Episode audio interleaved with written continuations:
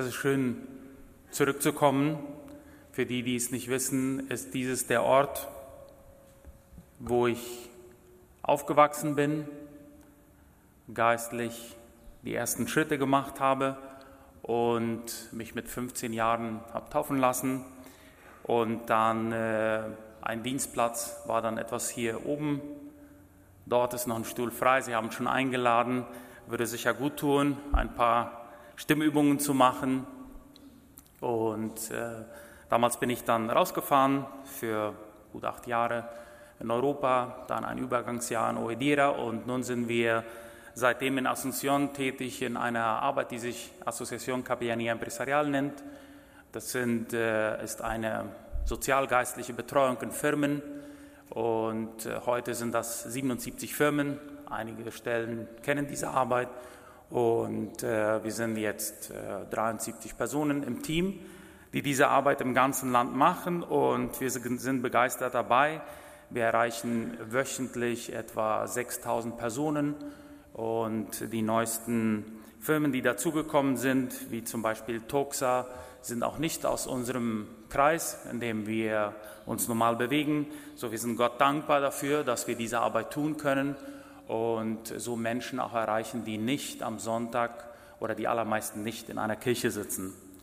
Zudem als Ehepaar beschäftigen wir uns mit dem Thema Niñez Vulnerable. Äh, da geht es darum, für Kinder, die kein sicheres Heim haben oder einen Ort, wo sie bleiben können, dort zu suchen und zu schauen. Wir haben äh, drei Ehepaare, begleiten wir oder leiten wir eine Fundation, die sich mit dieser Arbeit beschäftigt. Und das ist uns ein Herzensanliegen dort einfach auch zu helfen. Nun, wir sind auch, ähm, wir sind auch zwölf Jahre aktiv gewesen in der Brüdergemeinde Concordia und seit 14 Jahren, habe ich nachgerechnet, begleiten wir die Brüdergemeinde Independencia. Und heute dürfen wir hier sein. Vielen Dank nochmals. Am Donnerstag, wie bereits gesagt wurde, war Himmelfahrt. Jesus ging zurück zum Vater und er sagt einen Satz, wir finden ihn in Johannes 16, 7, wo es heißt, doch glaubt mir, es ist gut für euch, dass ich weggehe. Denn wenn ich nicht von euch wegginge, käme der Helfer nicht zu euch. Wenn ich aber gehe, werde ich ihn zu euch senden. Damit Bezug, oder dieses bezieht sich auf den Heiligen Geist und wie das Kommen aussah, haben wir in der Textlese gesehen in Apostelgeschichte 2, wo es beschrieben wird, wie der Heilige Geist kommt auf diese Erde und berührt. Für mich ist interessant, ähm, ich sprach mit einem unserer Teenager und er war ganz begeistert und sagt, ah, das ist ja schön, Pfingsten, schönes Thema, immer ein bisschen polemisch und darüber spricht man gerne. Für mich ist interessant, es wird ja immer wieder auch von Geistesfrüchte gesprochen, von Geistesgaben.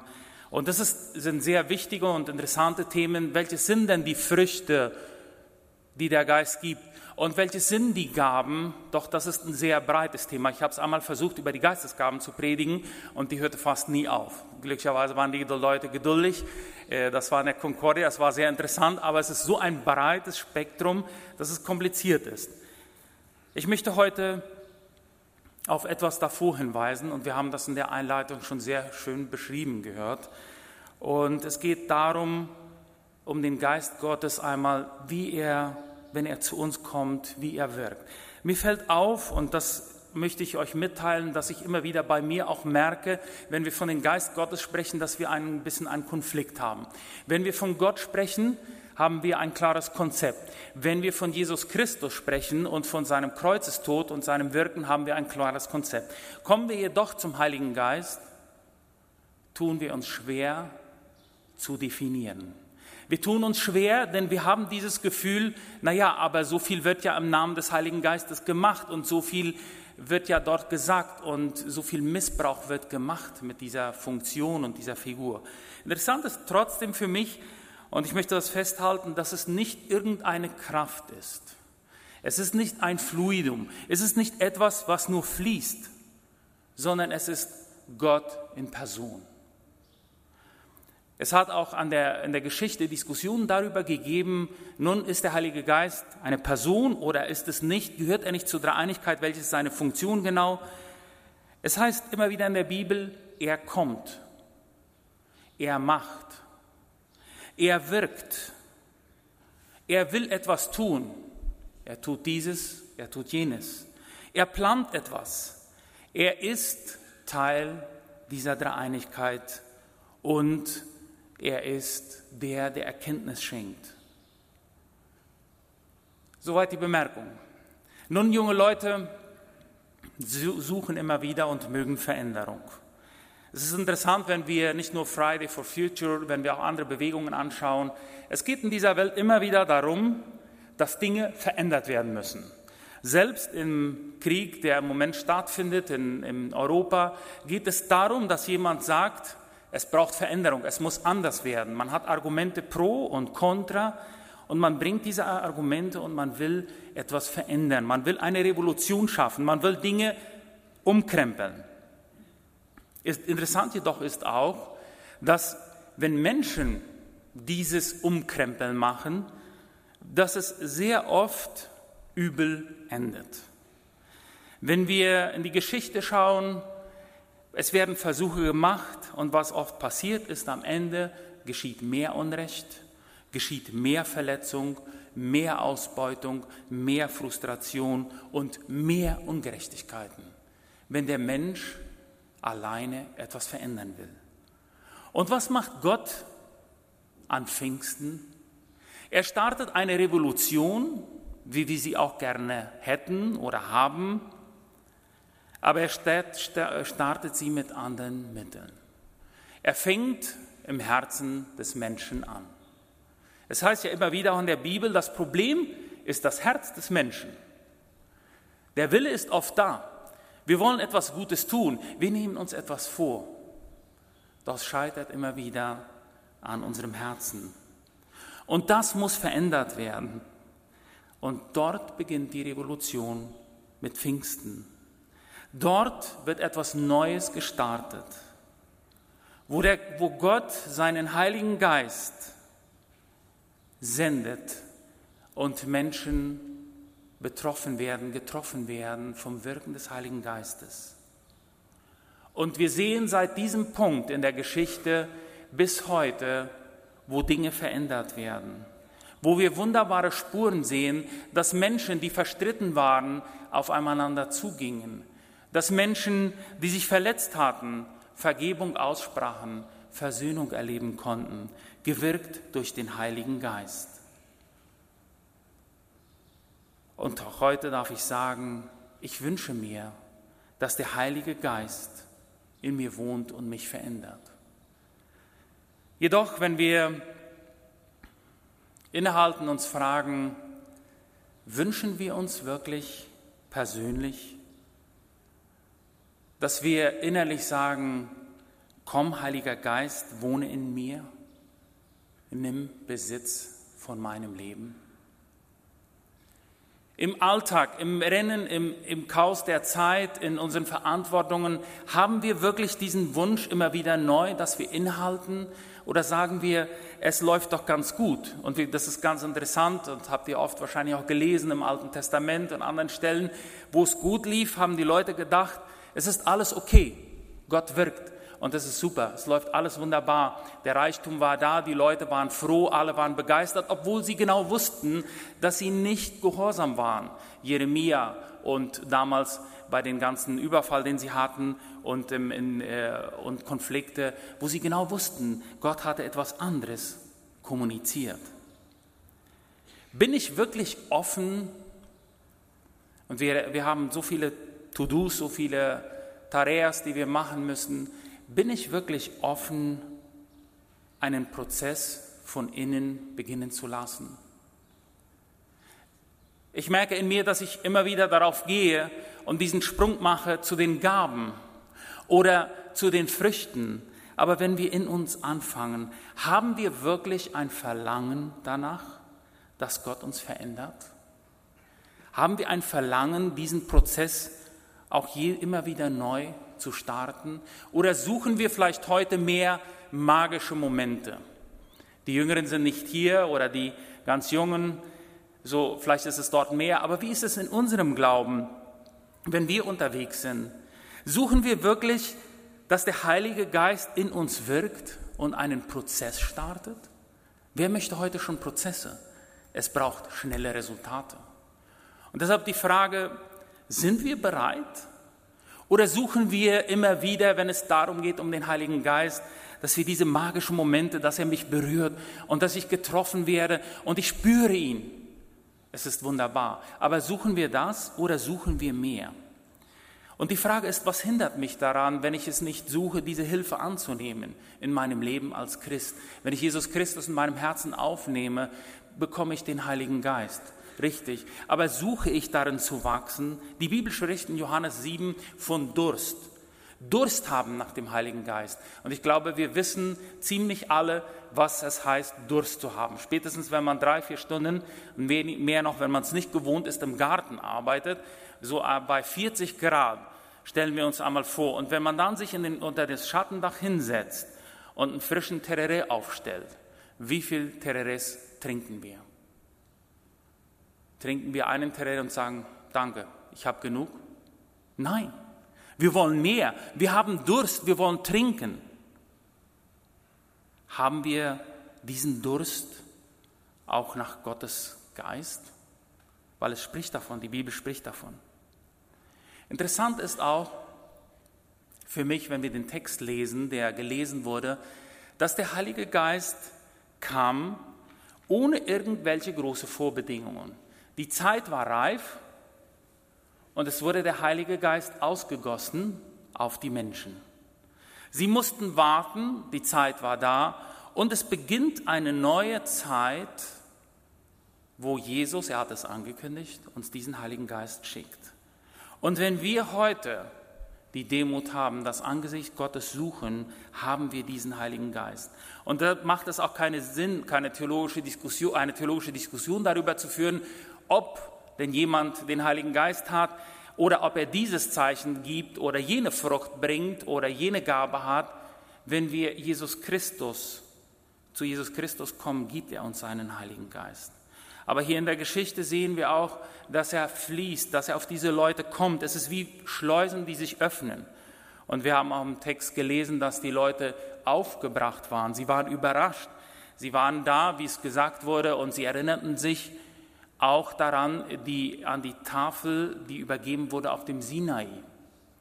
Und es ist interessant, dass dort diese Erinnerung stattfand und dass gleichzeitig das Ausgießen des Heiligen Geistes war was wir wissen, dass dieser Heilige Geist kam, um uns in dem zu führen und zu leiten, was in den Tafeln, was in der Schrift, was in der Bibel steht. Und es gab eine große Unruhe. Ja, wir wissen, was passiert war. Wir haben es gelesen. Die Leute fingen einfach an, die Jünger sprachen. Sie sprachen befreit, sie sprachen begeistert und sie waren auf einmal voller sprühender Aktivität.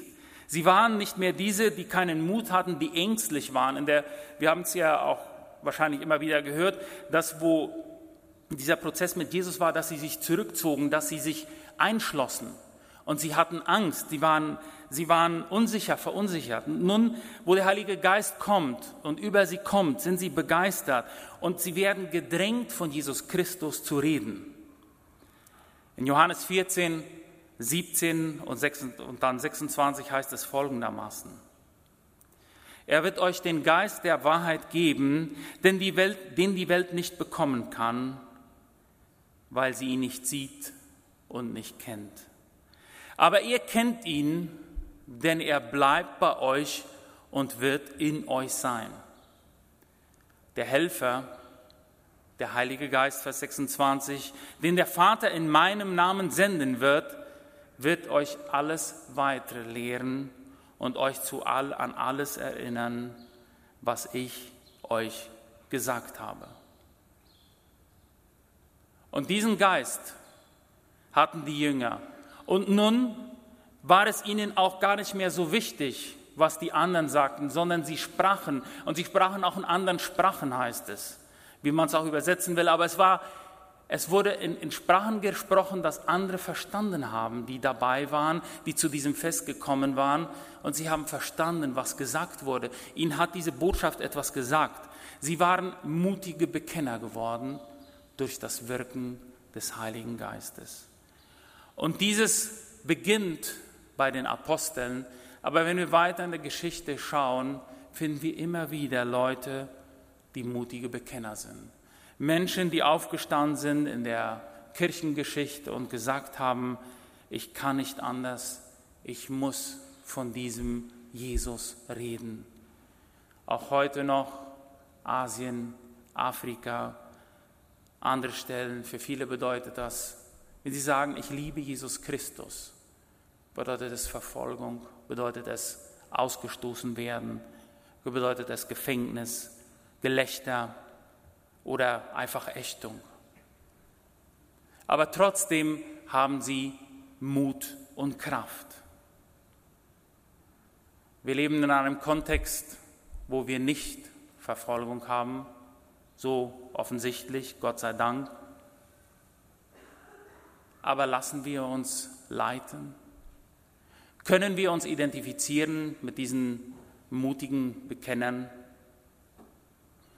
Ist auch in uns dieses Drängen oder dieses Wünschen sich, dass der Geist Gottes wirkt, dass andere Menschen angesprochen werden, dass sie sehen, dass ich gefüllt, erfüllt bin mit dem Heiligen Geist? Werden wir dahingeschoben, zur Transparenz, integer zu sein, geistlich lebendig zu sein, wie es heißt? Nur der Heilige Geist macht lebendig. Wie bin ich in meinem Umgang mit der Familie? Neulich noch hörten wir, dass jemand sah, dass eine Person in die Kirche kam und sie sagten uns, ja, aber wie ist das? Ich habe gehört, wie Sie gesprochen haben im Supermarkt. Und er hat seine Frau runtergemacht und schlecht behandelt. Sind das Christen? Wie ist es bei uns, wenn uns niemand sieht? Haben wir dieses diesen Mut und die Kraft auch zu Hause zu bekennen und dieses Drängen des Heiligen Geistes wirklich auch gerecht zu sein, Früchte zu haben, Friede zu leben, Frieden zu leben, Frieden zu suchen, Freude zu haben, innerliche Freude?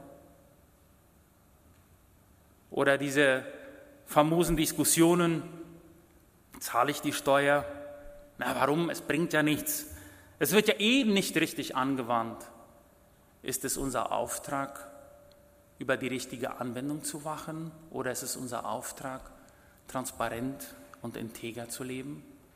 Haben wir dieses Bedürfnis? Ist das Wirken des Heiligen Geistes in uns, dass er uns drängt und dass wir darin wachsen und gefüllt werden und Zeugnis geben von dem und zwar nicht vielleicht indem man wir verfolgt werden oder mit Peitschenhiebe behandelt werden, aber dort, wo wir sind, dass wir dieses wirklich auch leben. Das Wirken des Heiligen Geistes in der ersten Gemeinde in Jerusalem hat die Leute verändert. Wenn wir nachlesen, ihre Worte, ihre Werke wurden anders. Sie waren liebevoll, heißt es, zueinander. Sie warten miteinander eine herzliche Gemeinschaft. Es spricht davon, sie kümmerten sich umeinander. Und Johannes, in Johannes finden wir, wo Jesus sagt, ich werde gehen, aber man wird euch erkennen an der Liebe miteinander. In der Gemeinde in Jerusalem war dieses Wirken sichtbar in Wort und Werk, integral, komplett. Der Heilige Geist benutzte sogar Leute, die keine Ausbildung dafür hatten. Männer, die keine Schulbildung hatten, um diese Botschaft weiterzugeben. Er gebrauchte sie, er startete eine Bewegung. Und an dem Tag und diesem Moment kamen tausende Menschen, trafen eine Entscheidung für Jesus Christus und wurden erfüllt mit dem Heiligen Geist, berichtet uns die Bibel. Der Geist Gottes schafft Leben. Er schafft inneres Leben, wahres Leben. Vielleicht kennen wir diese Geschichte von dem Rabbi, der herausging in die Welt, um die Welt zu verändern. Doch er merkt, er konnte nicht die Welt verändern, also wollte er sein Land verändern. Doch er merkte, er konnte sein Land nicht verändern, also wollte er seine Stadt verändern. Doch er merkte, er konnte seine Stadt nicht verändern, so wollte er seine Familie verändern, bis er im hohen Alter feststellte, sagt die Geschichte, dass er merkte, ich muss mich verändern, um die anderen und draußen die Welt zu verändern. Wie oft versuchen wir Dinge zu verändern in der Familie? Wie oft versuchen wir um uns Dinge am Arbeitsplatz zu verändern, indem wir gewisse Stränge in der Sitzung haben oder gewisse Disziplinen und Reglamentos, also Vorschriften einführen und achten nicht darauf, wie es in uns aussieht. Wie oft gibt es Diskussionen in der Gemeinde darüber, welche Gaben denn noch heute gültig sind und welche nicht. Und vergessen dabei, dass wir lieblos geworden sind und dass wir nicht wirklich uns geführen lassen vom Heiligen Geist und gefüllt sind vom Heiligen Geist. Bis heute stehen Leute auf, die sagen, wir können es nicht lassen, wir müssen davon reden, wir müssen, wir haben dieses, diesen Wunsch, dass andere von diesem Geschehen, das Kommen des Heiligen Geistes, das Wirken, dass wir möchten davon weiterreden, was Jesus Christus am Kreuz getan hat, was Gott für uns sein möchte. Wie ist es heute? So oft versuchen wir als Christen alles Menschenmögliche zu tun. Und wir planen und organisieren und wir strengen uns an und wir versuchen Gutes zu tun und wir versuchen auch es richtig oder das klassische unbeliebte Wort fromm zu sein und versuchen wirklich alles richtig zu tun. Und wir vergessen dabei, dass der Heilige Geist da ist und er wirken möchte er in uns wirken möchte und diese Veränderung hervorbringen möchte. Klar, wir müssen dieses wollen, aber wir nehmen oft diese Realität nicht in Anspruch, dass der Heilige Geist nicht etwas Nebelhaftes ist, dass er nicht etwas ist, was fließt, durch die Gegend fließt, sondern dass er eine Person ist, dass er wirken will und dass er einen Auftrag hat von Gott Vater in uns Menschen. Frage, hält mich das Verhalten der anderen davon ab, das Wirken und die Fülle des Heiligen Geistes zu suchen? Sage ich vielleicht, nein, die anderen, die beten so komisch oder die reden so komisch oder die machen so komische Dinge, das ist nicht der Heilige Geist, damit will ich nichts zu tun haben, hält es uns davon ab, in uns die Gegenwart Gottes in Demut zu suchen? Hält es uns davon ab, im Job Klarheit zu haben oder zu reden? Und in der Kindererziehung oder dort, wo wir sind, wenn wir fragen, wo soll ich studieren, was soll ich studieren? Oder auch viele verschiedene Dinge, suchen wir die Führung des Heiligen Geistes in unserem Leben? In unserem Land läuft so viel schwer, es ist so kompliziert, und es ist so viel einfacher, dem Verkehrspolizisten zu sagen, ich habe eine Gabe für dich, ich kann sie dir heute geben und wir sind quitt und es gibt keinen Bußzettel oder sonst etwas. Haben wir dort den Mut, haben wir dieses Wünschen in uns, dass wir sagen, Heiliger Geist, was denkst du? Was soll ich tun?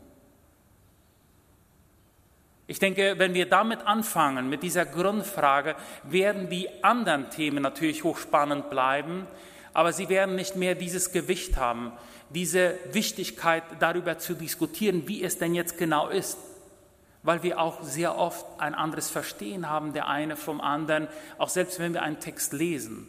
Aber wenn wir darauf zurückkommen, uns diese Frage stellen, was sagt der Heilige Geist jetzt zu mir? werden wir weiterkommen. Dann werden wir auch in einem korrupten Land weiterkommen. Und obwohl es uns schwer fällt, dazu zu stehen, werden wir Schritte tun. Wir alle machen Fehler, keine Zweifel. Ich mache jeden Tag Fehler. Wir alle sind nicht perfekt. Aber darum geht es auch nicht. Und es kann auch keine Ausrede dafür sein, dass wir es nicht anfangen. Und wenn man in Diskussionen spricht, sagt der andere, ja, ja, das ist aber, schau mal, du machst es da. Aber ich denke, es ist wichtig, dass wir anfangen und dass wir nicht versuchen, unser Umfeld erstmal zu verändern, sondern dass wir versuchen, in uns Veränderung zu erleben, um dieses nach außen zu tragen. Jesus hat den Heiligen Geist ausgegossen, sagt Petrus, was ihr seht und hört. Pfingsten war ein Geschehen, das man sehen konnte, das man hören konnte. Es war ein Geschenk, ein neuer Anfang in der Geschichte der Menschheit mit Veränderung, wo Gott ganz konkret in den Menschen wirken wollte. Die, Vor die Vorbedingungen dafür, sagt Petrus, tut Buße, kehrt um, denkt um. Der Anfang, um diesen Geist in der Fülle zu erleben, liegt darin, unsere Gesinnung, unsere Einstellung radikal zu ändern. Buße zu tun, in Spanisch sagt man so schön, humillarnos ante Dios. Dass wir Demut haben und dass wir die eigene Gerechtigkeit aufgeben, dass wir die Rechtfertigung aufgeben, aufhören, dass wir unser Denken nicht immer an erster Stelle, dass unser Recht haben, besser gesagt, an erster Stelle stellen in unserem Verhalten, in unserem Tun, wie wir unseren Anspruch stellen, dass wir unseren eigenen Herrschaftsanspruch zurückstellen und dass wir uns mehr und mehr Gott übergeben, seinem Wirken, dass wir aufhören, uns zu entschuldigen, dass wir aufhören, ständig auszuweichen und sagen, Gott, du hast meine Schuld durch Jesus Christus getragen, wirke du in mir. Und das bringt einen Sinneswandel, wie wir ihn in der Geschichte erlebt haben, wo Menschen einfach sprachen frei mit Mut und Kraft. Aber für die Höhen des Geistes bedarf es auch, dass wir persönlich durch Tiefen gehen, dass wir demütig sind, dass wir bereit sind, Vergebung zu kriegen, auf andere zuzugehen und viele Dinge mehr. Ich denke, es ist das dringendste und wertvollste Geschenk, das wir als Gemeinde brauchen, das wir als Einzelne brauchen, dass wir Gottes Kraftausrüstung, dass wir das, was Gott uns durch seinen Heiligen Geist schenkt, annehmen für uns und dass wir verändert werden von innen nach außen. Jeder erlebt, macht seine Erfahrungen mit dem Wirken des Heiligen Geistes. Jeder lebt und erlebt anders, je nach Charakter und Temperament. Jeder macht seine Erfahrungen. Aber wir sollen offen sein für das Wirken des Heiligen Geistes und die Einheit suchen, wie die Bibel sagt, und in Liebe miteinander umgehen. Und wenn jemand sagt, ja, ich höre die Stimme Gottes aber nicht, ich nehme sie nicht so wahr, wie das jemand in einem gewissen Alter einmal sagte, sagt er, nimm einfach die Bibel, fang an zu lesen und tue, was in der Bibel steht. Und Gott wird dich führen und leiten. Wenn wir auch sagen können, ich erlebe diese Nähe Gottes nicht so in unserem Alltag, dann dürfen wir einfach bitten, und ins Wort Gottes schauen, wieder neu, auch wenn wir wenig Zeit haben und fragen, Herr, was möchtest du mir sagen? Wo möchtest du mich unterrichten, mich trösten, mich inspirieren und darauf führen und gehorsam sind? Gefüllt mit dem Heiligen Geist werden wir, wie die Bibel sagt, Erkenntnis kriegen. Und wenn wir Erkenntnis haben, innerlich, wenn wir gefüllt sind, wenn wir Erkenntnis haben, werden wir Wege finden, das, was wir verstanden haben, umzusetzen. Wir werden kreativ werden. Und es ist in uns, an uns, wie die Bibel auch klar macht, nicht in erster Linie zu richten, was die anderen tun, sondern dass wir in Liebe unseren Weg gehen und mit Geschwistern gemeinsam den Weg suchen. Und dann werden wir auch Früchte sehen, auch von uns, wo Gott gewirkt und verändert haben. Und wir werden Feedbacks bekommen, wo Veränderung in uns gesehen wird. Und dann wird Gott auch durch uns in andere wirken können, auch mit seinen Gaben. Und es wird nicht so sehr darum gehen, was darf sein und was darf nicht sein, sondern es wird darum gehen, was der Herr mir zeigen wird. Und ich werde dieses suchen. Und wie es klar sagt, er spricht an verschiedenen Stellen, aber an einer heißt es, und wir werden Frieden suchen wir werden Freude haben und wir werden der Gerechtigkeit nachgehen. Wir werden versuchen, gerecht zu handeln. Deshalb dürfen wir, und das ist die Botschaft, bei uns anfangen, dass wir bei uns Veränderung suchen, um dass Gott durch uns andere verändern kann. Ich bete mit uns. Danke Gott, dass du da bist. Danke, dass du durch deinen Sohn Jesus Christus in uns wirkst. Und Herr, ich danke dir, dass du deinen Heiligen Geist gesandt hast. Und ich bitte dich, wirke du in uns, verändere du in uns, damit wir Früchte tragen können und durch das, was du uns anvertraust an Gaben, Menschen berühren können mit Mut und Kraft von dir. In Jesu Namen. Amen.